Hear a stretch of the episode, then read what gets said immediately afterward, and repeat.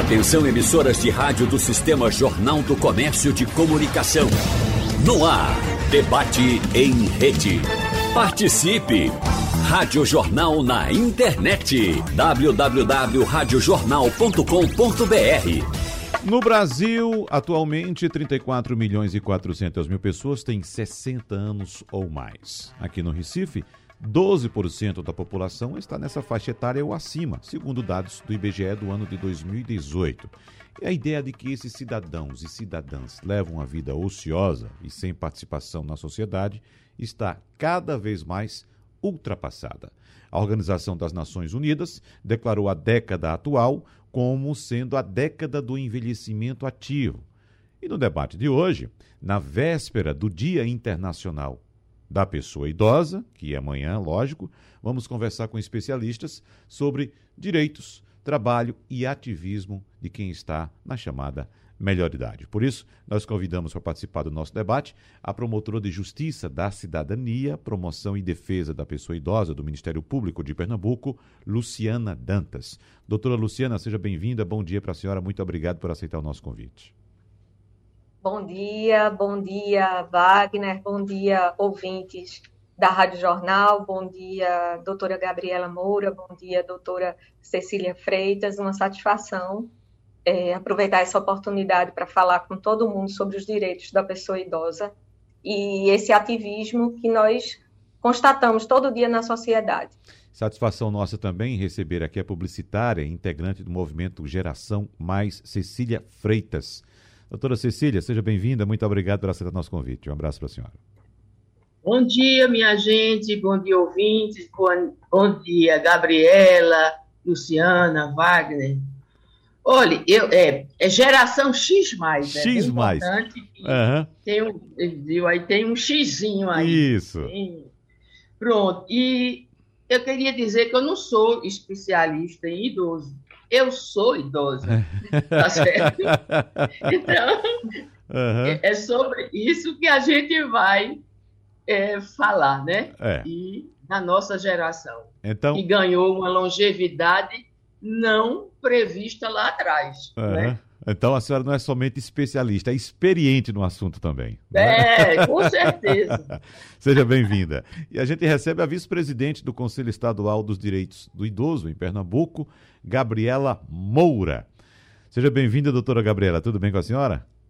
Obrigada, tudo bem. É, bom dia a todos os ouvintes, Wagner, doutora Luciana, minha colega, Cecília. É, muito alegre de poder estar aqui com vocês hoje, falar desse assunto, não é, da velhice, do processo de envelhecimento. É, é, muito importante, principalmente porque amanhã a gente traz luz a esse assunto, não é, que é o Dia Internacional da Pessoa Idosa. Então, a gente vai falar um pouquinho do papel do conselho, do papel da importância de saber ouvir as pessoas idosas, mas o mais principal, dar voz a elas. Então, maravilhoso que Cecília falou, é isso mesmo. Uhum. A especialista e a experiente aqui é ela. Eu sou especialista em gerontologia, né? Mas, de fato, é, espero chegar lá nos meus 60 mais e viver essa grande experiência também. É. Por falar em idade, doutora Gabriela, começando o debate já com a senhora, uh, em 1950, quem nascia naquele ano tinha expectativa de vida de 48 anos. Olha, que a gente sabe, conhece muita gente que nasceu em 1950 ou até antes, e está viva aí, né, bem, fazendo exercícios, trabalhando, vivendo a vida numa boa.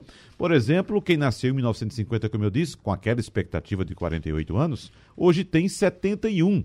Ou seja, pela expectativa de 1950, essa pessoa já ganhou mais 23 anos de vida e possivelmente está muito bem, ainda que a gente sabe muito bem que à medida que o tempo vai passando, essa expectativa de vida vai aumentando, vai crescendo. inclusive, no começo da nossa conversa eu trouxe alguns dados do IBGE, mas tem outra informação apontando que o envelhecimento da população, como sabemos, é um fenômeno global, porque as condições de vida estão melhorando, como eu já disse. E o Brasil segue essa tendência e cada vez mais o número de pessoas acima de 60 anos está crescendo no Brasil.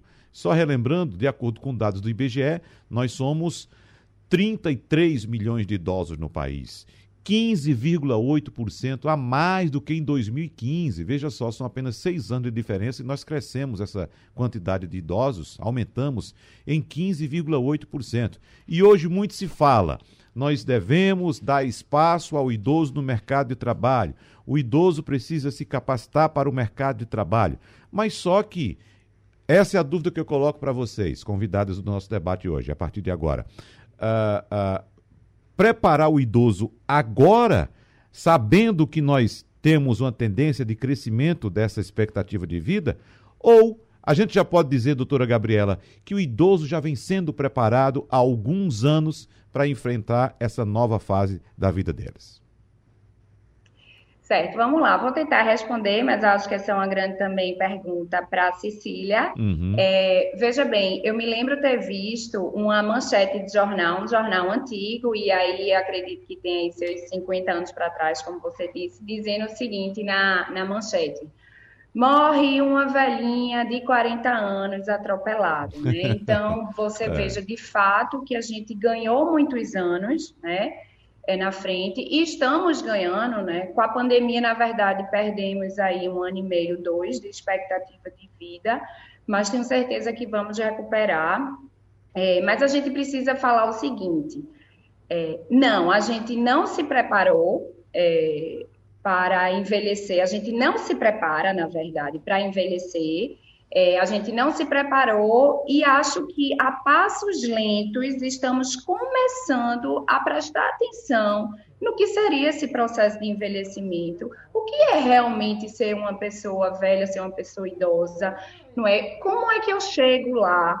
Enfim, então acho que isso, como esse evento hoje, está mostrando que cada vez mais a gente está conseguindo debater esse assunto.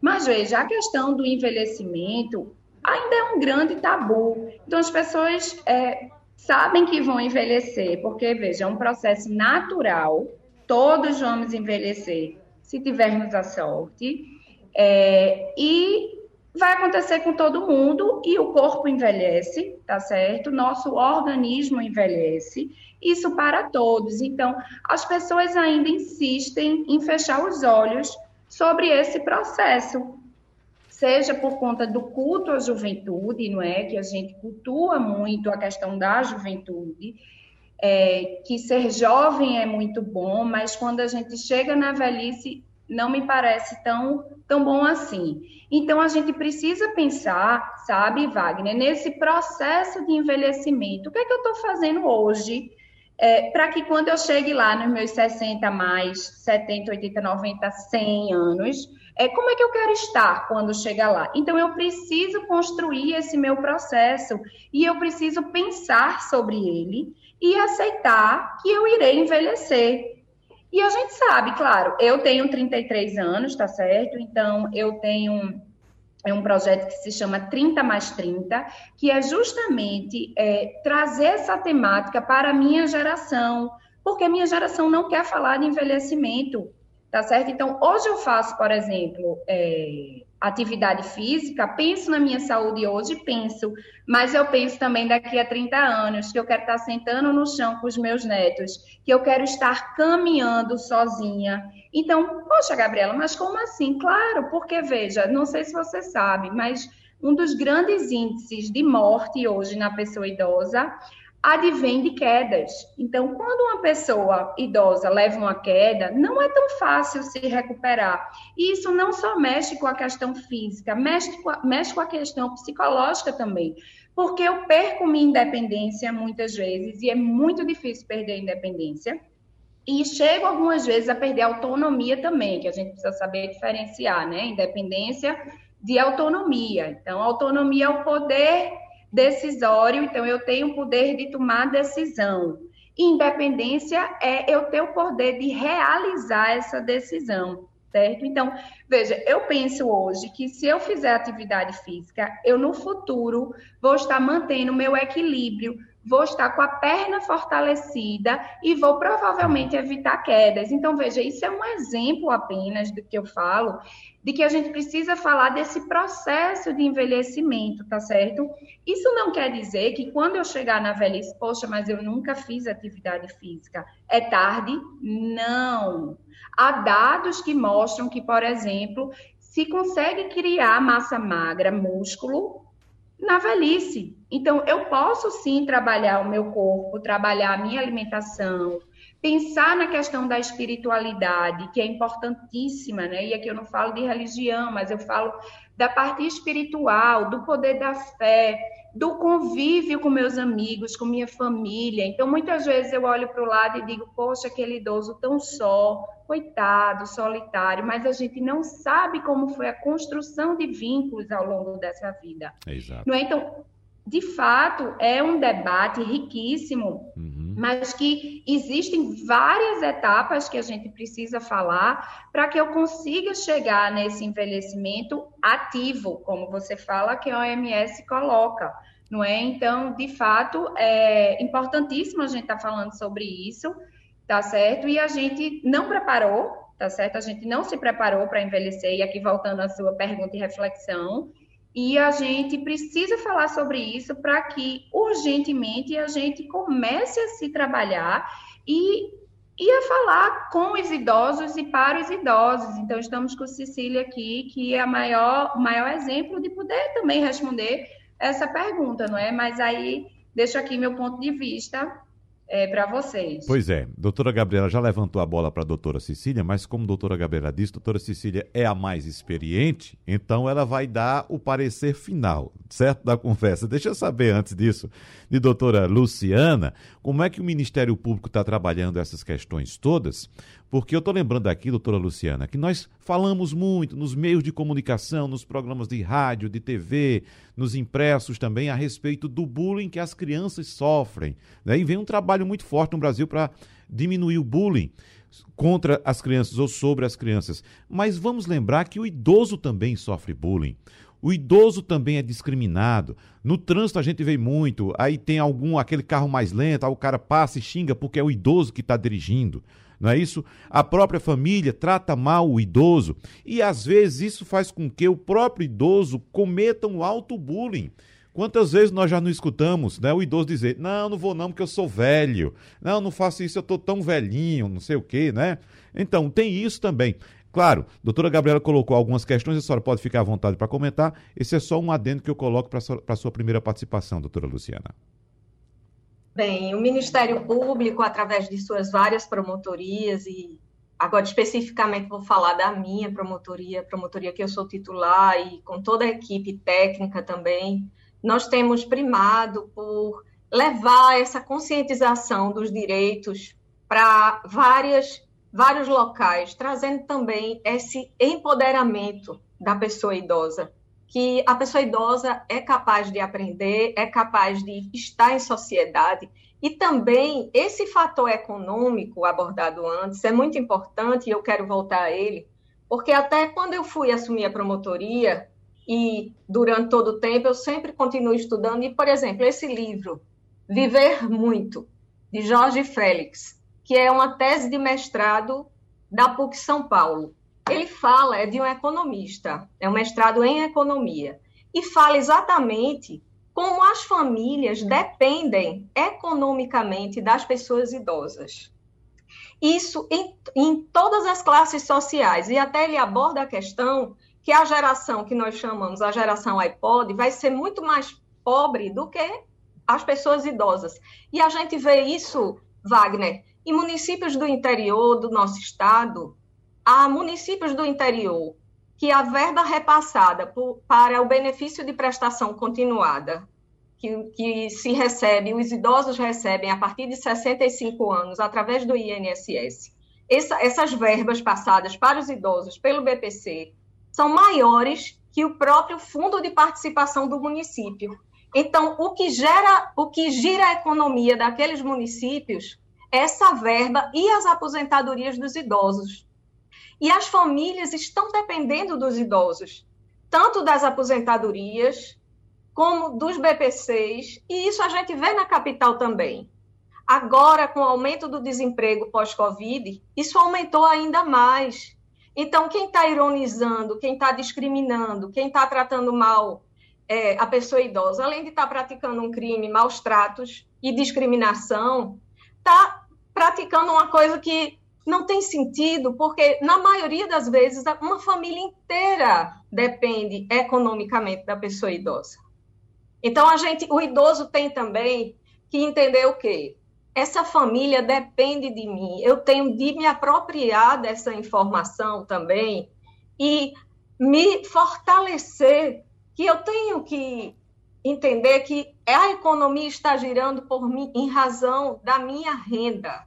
E também estar nesse local de poder, eu sei que a velhice, ela traz é, um, uma vulnerabilidade biopsicossocial, que isso atinge todas as classes, independe de questão econômica. Mas a pessoa tem que entender, entender a velhice como mais uma fase da vida, Muitas pessoas idosas continuam ativas no mercado de trabalho também, sem deixando de lado a questão da aposentadoria, deixando de lado a questão do BPC. Às vezes a pessoa aposentada ou com BPC volta a trabalhar informalmente ou não. É, e também movimenta a economia, certo? Esse pessoal que construiu esse país que a gente tem hoje, e a gente tem que olhar para trás e entender isso. Se a gente está aqui hoje, está é, exatamente bebendo dessa fonte que as pessoas idosas construíram e daqui para frente a gente tem que levar.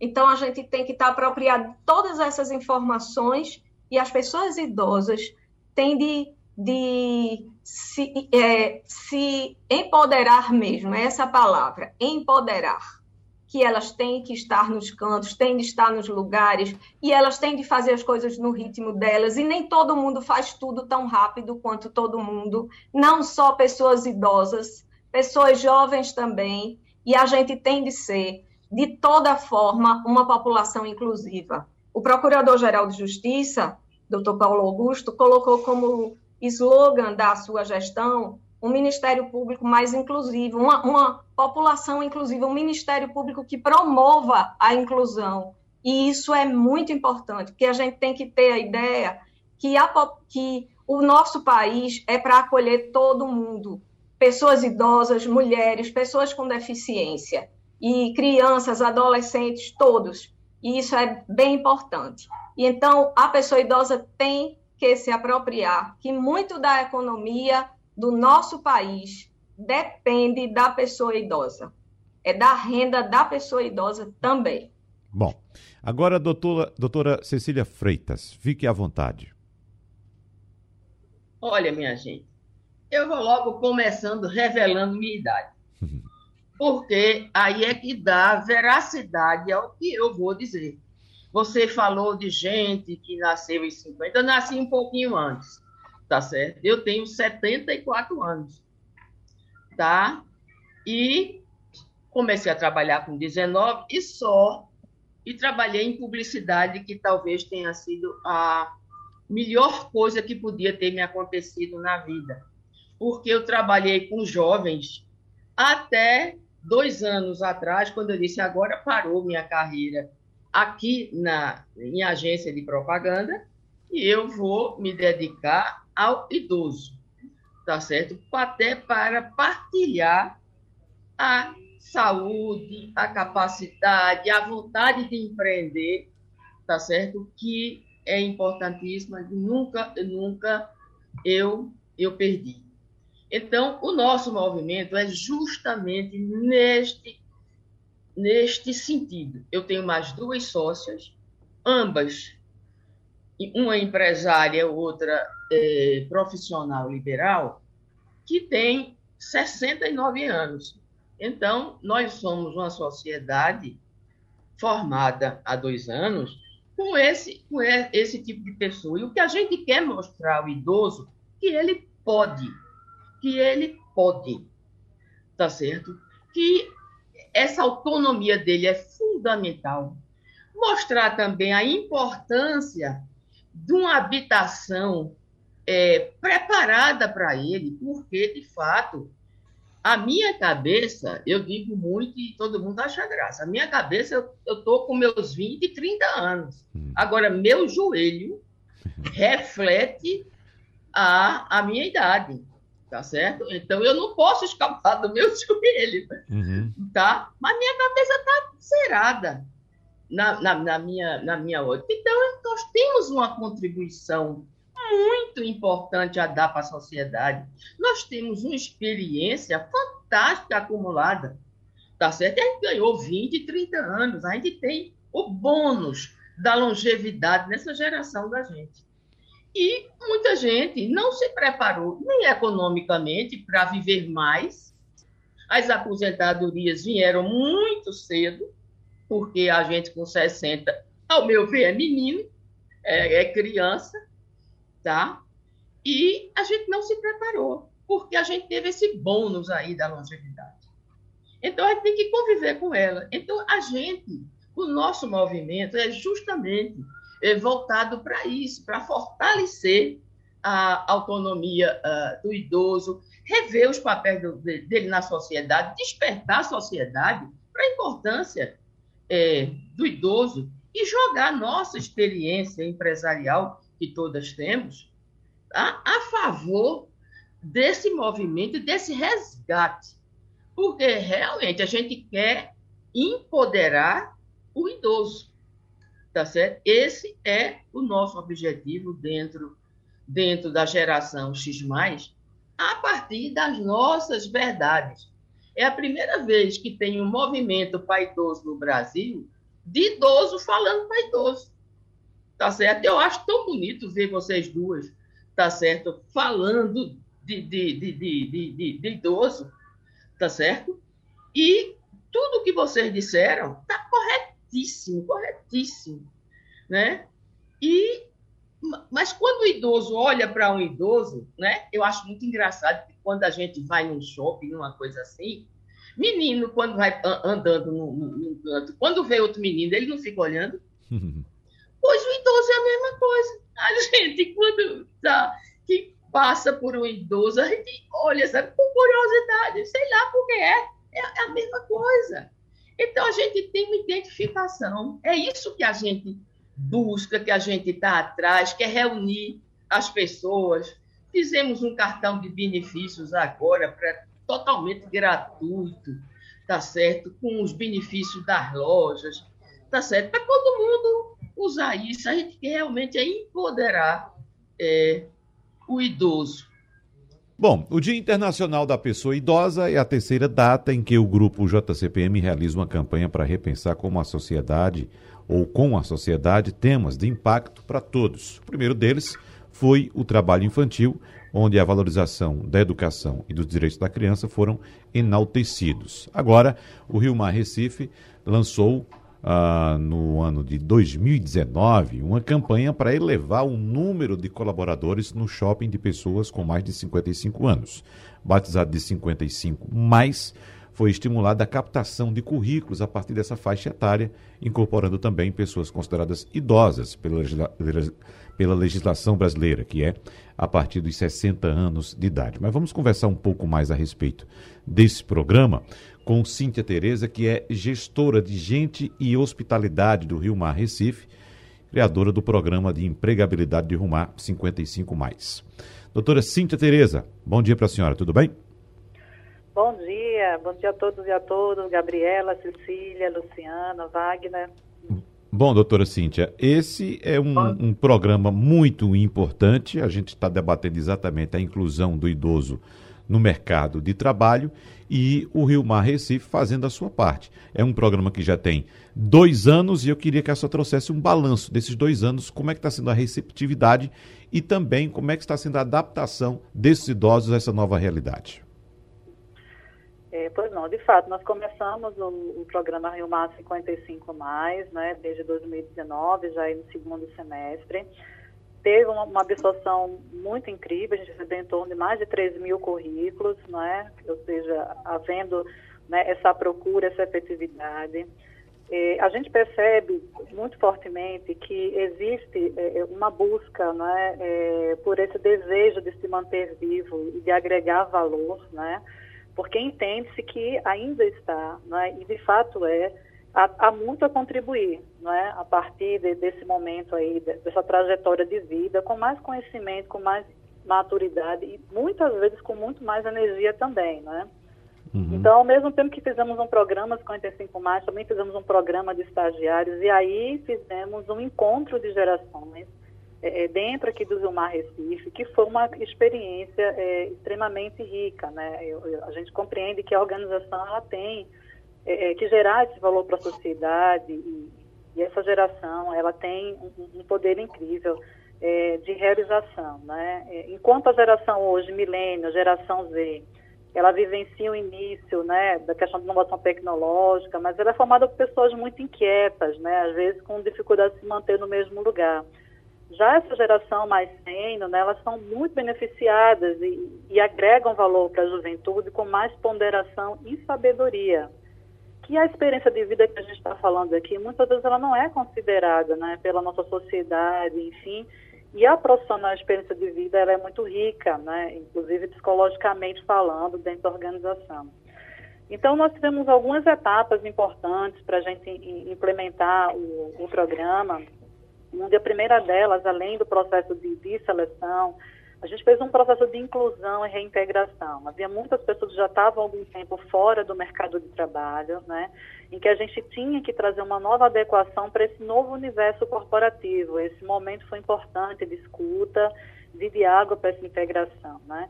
Ao mesmo tempo, nós trabalhamos a, as equipes. As equipes para que elas pudessem aceitar, né, olhando numa visão de soma de aprendizado no convívio com essa geração mais sênior né, muitos aprendizados, aí eu falo um pouquinho desses ganhos também.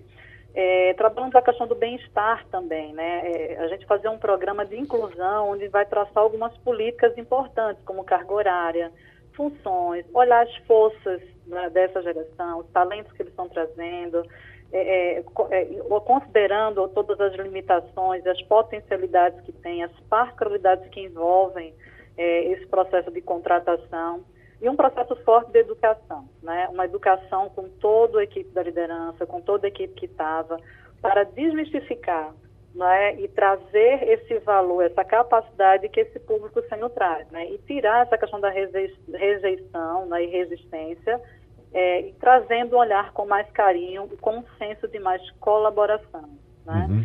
E um processo de integração também que é importante ser colocado. Então ganhos foram importantes nesse sentido. Eu acho que o balanço geral para a gente é muito o que ensina e o que se aprende, né? Para a geração aí mais sênior, eles puderam ensinar a importância importante de círculos, de capítulos de vida, né? Eles ensinaram equilíbrio e serenidade na tomada de decisões em momentos de crise, principalmente no momento da pandemia, que foi logo depois que eles inseriram aqui, né? E, e enfim, eles também trazeram, é, trouxeram também é, saber escutar e não apenas ouvir, né? Então, a, a questão de não, não gastar tempo com desculpas ou erros, enfim. Enquanto a geração mais nova pôde aprender, né, ensinar a eles também mais audácia, mais criatividade, mais desprendimento de algumas questões, mais coragem para arriscar. Esses são alguns depoimentos quando a gente coleta, coleta aqui entre a geração é, mais sênior e essa geração de estagiários mais jovens também. Então, a gente implementou também uma cultura de aprendizagem, onde a aprendizagem não é mais apenas é, aquele aumento de treinamento formal, de certificado. A aprendizagem ela está dentro dessas relações. E aí o público sênior ele pode trazer muito a questão da mais afetuosidade, né, de mais ponderação, de mais equilíbrio, de mais sabedoria, e gerando muito valor, inclusive, para os negócios aqui também, né? A gente está olhando que a economia prateada, ela, envolve, ela investe bastante né, em soluções e serviços, e a diversidade de pensamento, ela é riquíssima para pensar em soluções voltadas para o público sênior, que muitas soluções e serviços, elas não estão pensando, não estão adequadas né, para essas demandas, para a necessidade do público sênior. E tê-los próximo da gente nos ajuda a pensar, inclusive, em inovação também. Uhum. Bom, devido à escassez do nosso tempo, eu tenho espaço aqui para uma pergunta das nossas convidadas do debate. Eu quero dizer, se todos levantarem a mão para participar, vou dar prioridade por idade, viu? Quem, quem, quem quer fazer pergunta agora?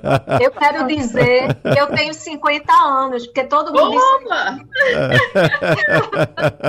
certo, então prioridade para a doutora Cecília fazer a pergunta à doutora Cíntia Tereza. Ô, Wagner, Oi. veja, eu, eu, eu nem queria fazer uma, uma pergunta. Eu Uhum. queria, é, aproveitando a, a, a fala de Cíntia, dizer que o, o Rio Mar foi, o, foi parceiro da geração X, desde o primeiro momento. É importante dizer que nós surgimos até dentro da estrutura é, do Rio Mar. Então, eles têm essa preocupação, o grupo, né? JCPM tem essa preocupação e nós já tra- estamos trabalhando para alguns eventos em 2022 junto com o Rio Mar. Eu não era nem um- uma pergunta, foi só uma, uma oportunidade e dizer também uma coisa. A, pa- a- partir do momento que o mercado reconhecer a nossa força econômica, vai Isso. começar a mudar o comportamento em relação ao idoso. Sem dúvida. Porque essa é uma, uma, um- uma, uma base fundamental para Uhum. esse reconhecimento. Doutora Cíntia Tereza, muito obrigado pela sua participação. Um abraço para a senhora. Tá, muito obrigada. Correndo contra o tempo, a gente tem uns intervalos comerciais aqui, mas eu percebo que a conversa não para, né? Vocês três ficam Não. conversando aí o tempo todo. Agora vamos lá, vamos, vamos correr, porque Cecília trouxe uma frase bastante interessante logo no primeiro bloco, quando a gente fez a, a primeira parada para o intervalo comercial, quando ela disse: Agora encerro a minha carreira. Isso é um ponto fundamental na vida da pessoa idosa. O momento em entender que chegou o momento de parar, chegou a hora, melhor dizendo, de parar com a atividade profissional. Mas essa parada, é bom que se diga, não não quer dizer que a pessoa vai ficar em casa de pijama, sentada numa cadeira de balanço e balançando de frente à televisão o tempo todo. É exatamente fazer o que a doutora Cecília Freitas fez. Entender que ela pode colaborar de outra forma, pode ajudar outras pessoas nesse processo. E a gente vive um momento de transformação muito grande, né, doutora Cecília, nesse momento. Nós estamos, colhemos durante três séculos praticamente, a, todos os frutos da Revolução Industrial. E agora nós estamos começando a plantar outra revolução, que é a revolução tecnológica. E a senhora se coloca aqui diante de uma revolução tecnológica chamada comunicação, que é o fato da senhora estar, não sei se está em sua residência, mas está diante de um computador, utilizando a internet e conversando aqui para o mundo todo lhe ouvir. Todo mundo está acompanhando através da internet, no site da Rádio Jornal, vendo a senhora ativa, trabalhando, por que não, e ensinando aos mais jovens. Então, esse momento de descobrir, de entender que você pode fazer essa transição do trabalho físico, do trabalho presente, do trabalho, às vezes, que exige uma força braçal e partir para outra atividade é muito importante. Nos traga essa experiência, por favor, doutora Cecília. Olha, gente, é, eu pensei onde eu podia é, ajudar mais. Eu, a, a, comunicação foi a ponta do foguete da, da, da transformação digital. A comunicação estava na, na vanguarda, né? A, a, a, parte de propaganda também muita, muita vanguarda. Então, eu digo, não, é a minha hora de parar aqui e construir uma outra coisa, porque parar nunca, não vou parar nunca, não vou parar de inventar, tá certo? Se eu pudesse, eu fazia um negócio novo por dia, tá certo? Então, a minha energia, eu digo, aonde eu vou jogar a minha experiência? Eu vou jogar para mostrar a minha geração, tá certo? Que não pode ficar no isolamento. Ele tem que buscar trabalho, tem que buscar representatividade na sociedade. Falar para a gente ser, ser ouvido. Não é? Isso é um, uma coisa fundamental. Não é parar, é reconhecer quando aquela atividade você chegou neste, neste momento. Porque eu, eu tenho 40, 45 anos de, de, de publicidade, mas eu também já tive uma pousada, eu já tive, eu já tive muito, já tive outros negócios, tá certo? Porque eu, eu sou muito inquieta e eu não vou, eu não gosto de parar e ninguém, e a gente não pode parar, né? a gente precisa se adaptar à idade e às atividades concernentes com essa com essa com essa idade, porque capacidade de trabalho o idoso tem hum, hum. e muito, com experiência e essa sabedoria acumulada. É. Doutora Gabriela Moura, e é preciso que a sociedade, de uma vez por todas, se envolva nesse processo, que os mais jovens entendam que ele é o idoso de amanhã. Exatamente, a gente precisa se ver aí no futuro. Então, eu me vejo muito, por exemplo, em Sicília, não é? Eu quero chegar nos meus 70, 80 anos ativa, não é? Não necessariamente fazendo o que eu estou fazendo hoje, tá? Isso é importante dizer. Às vezes, mas poxa, a gente lutou tanto, não é, para conseguir se aposentar. Não há problema nisso. A questão é como Cecília falou, nós não podemos parar. Se a gente para, parar é sinônimo de inércia. Então a gente precisa, a vida é movimento, a gente precisa se desaposentar. A gente precisa encontrar algo que nos faça feliz, que nos dê prazer, e a gente vai em busca disso. A gente precisa ter um projeto de vida, tá certo? E isso não precisa ter 30, 40 anos, não. A gente pode ter a idade que for, tá certo? Então, é aquela, aquela, aquele ditado: idade não é documento e não é mesmo, certo? E a gente precisa respeitar as nossas decisão, decisões. E os jovens de hoje precisam prestar atenção nisso, porque com certeza aqui todos os jovens que estão nos ouvindo convivem com uma pessoa idosa, convive ou trabalha, não é? Então a gente precisa se relacionar com pessoas idosas e a gente precisa saber que a gente vai chegar lá e que a gente quer também respeito quando a gente chegar lá, não é? E a gente quer oportunidades também. Então, é, isso é importante a gente colocar. Vamos prestar mais atenção aos idosos que estão ao nosso lado, vamos dar mais oportunidades, vamos escutá-los, vamos dar voz, não é que assim a gente prepara o nosso futuro também. É. E doutora Luciana, é preciso entender que quando uh, se faz um gesto desse, quando há uma abertura de vagas para idosos numa empresa, quando alguém estende a mão para ajudar um idoso, não é somente uma questão, não deveria ser uma questão de, digamos, peninha do idoso, vamos ajudar. Não é preciso entender que aquele cidadão, aquela cidadã pode colaborar muito. E como disse, eu acho que foi, acho que foi a doutora Cecília mesmo que falou, né, da capacidade econômica do idoso. O, o idoso tem que ser visto também como capacidade econômica, até porque muitos idosos sustentam a família inteira, filhos, netos e bisnetos.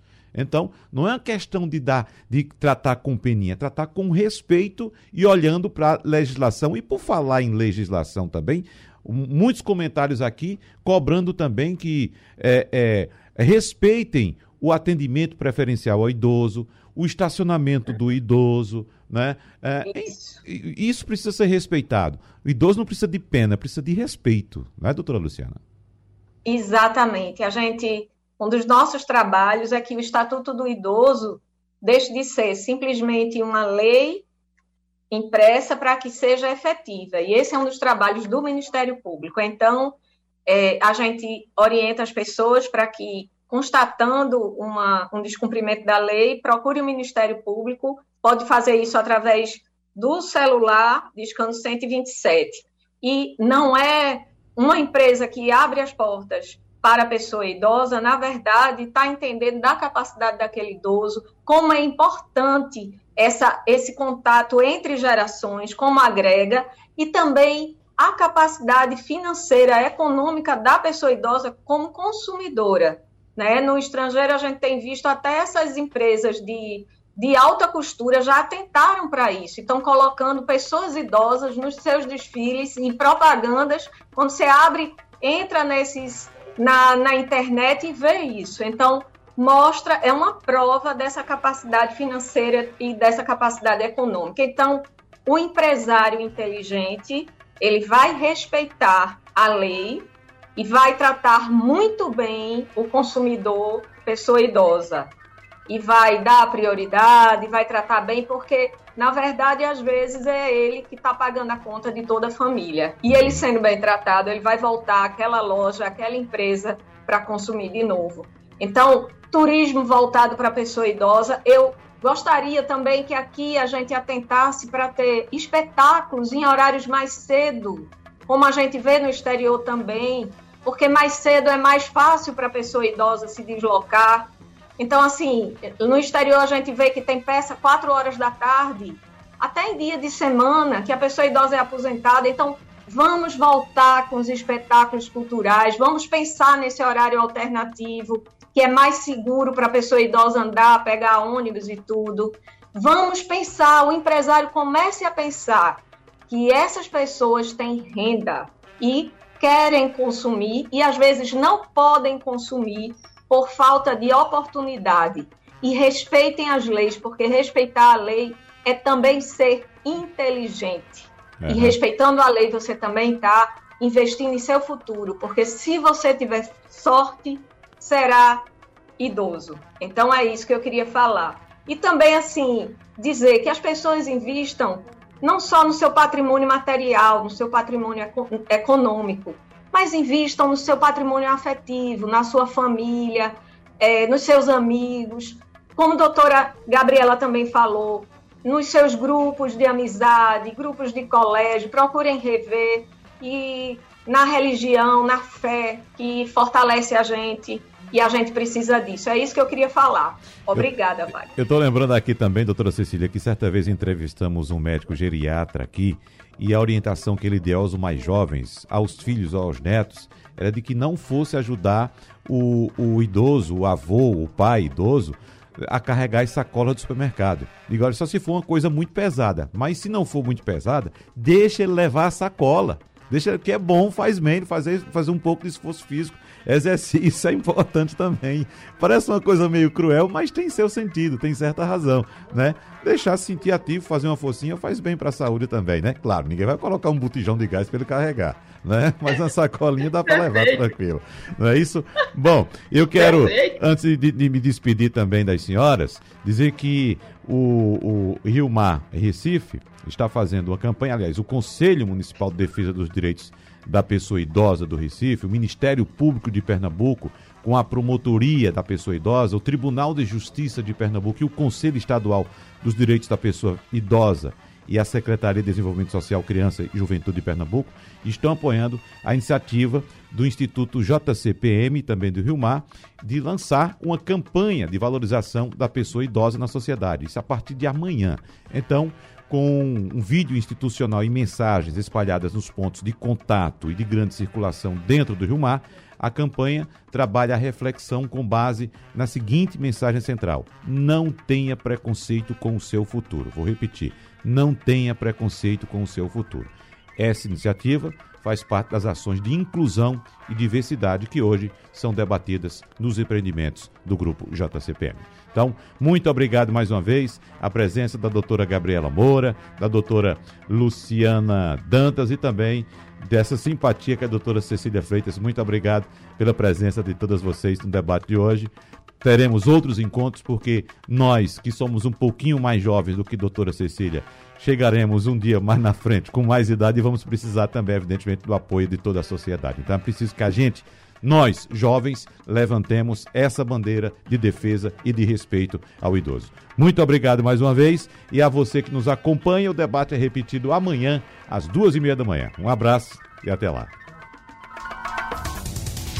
Sugestão ou comentário sobre o programa que você acaba de ouvir, envie para o nosso WhatsApp 99147 8520.